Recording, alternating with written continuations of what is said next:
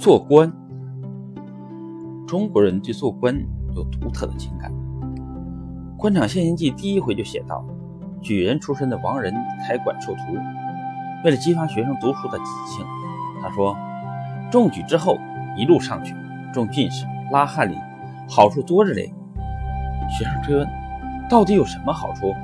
王先生说：“拉了翰林就有官做，做了官就有钱赚，还要坐堂打人。”出起门来开锣喝道：“学生年纪虽小，听到做了官就有钱赚一句话，口虽不言，心里也有几分活动了。”私塾先生的这番话，正是当时社会一般观念的反映。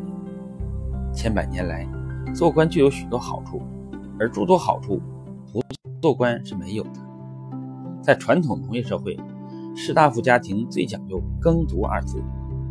因为农耕是家庭经济来源的基础，更是发家致富的正道，而读书则是科举仕进、获取官位的不二法门。做了官，不但可以进一步增加家庭财富，更可借助显赫的权势，使家庭荣誉延绵不断。在中国，做官真的很有市场。其实，做官的本意是治君则民，传统儒家的真精神提倡。内圣外王，所所谓内圣，属于天德，就是修身养性，以人为己任，视天地万物为一体，死而后生后己。所谓外王，属于王道，就是使天下万物各得其所，使老者衣锦食肉，黎民不饥不寒。古代的人人孜孜汲汲，惕厉忧勤，无不以济世安民为己任，怀抱一种。死而后已的理想追求，在礼崩乐坏的春秋时代，孔子竭尽一生追求大同道理想。他在鲁国从政四年多时间，将国家治理的夜不闭户、路不拾遗。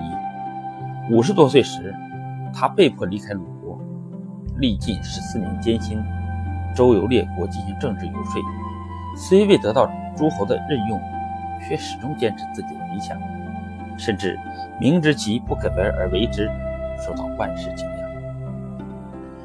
但随着传统文化的演进，儒家真精神逐渐异化，人们抛弃了养民、爱民的做官目的，为官的意识习气也都发生了质的变化，从养德转变为养态，不再任时赶年、忧国济世，而是追求宽厚浑寒、仪态大方。公民观念从侧名委职，转变为不再认真做事，而是专心经营自己家身，追求富贵。正是居官本意的蜕变，使官场病态丛生。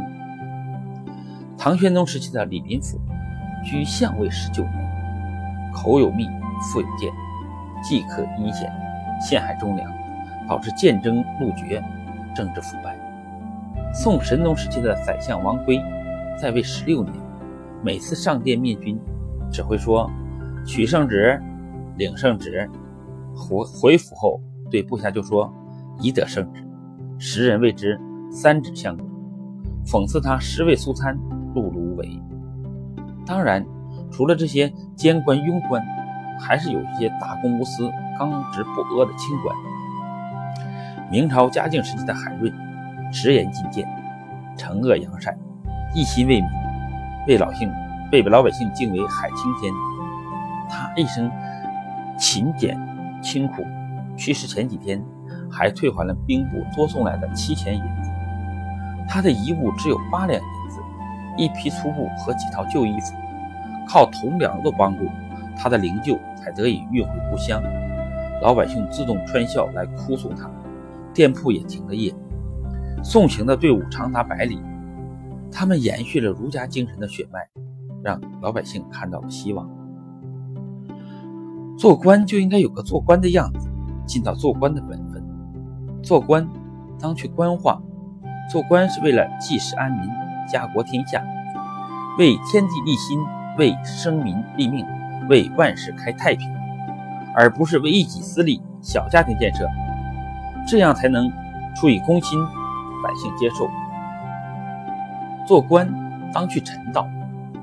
明末清初思想家黄宗羲认为，官并非为君所设，而是为民所设。做官不为民做主，不如回家卖红薯。做官当去财路，当官就不要发财，清正廉洁为做官之本。把官位当成谋利的工具，把权力当成发家的资本，早晚得翻船。做官就该秉正气，持正道，忠职守，重节操，否则肯定做不好官，会贻误事业，甚至祸国殃民。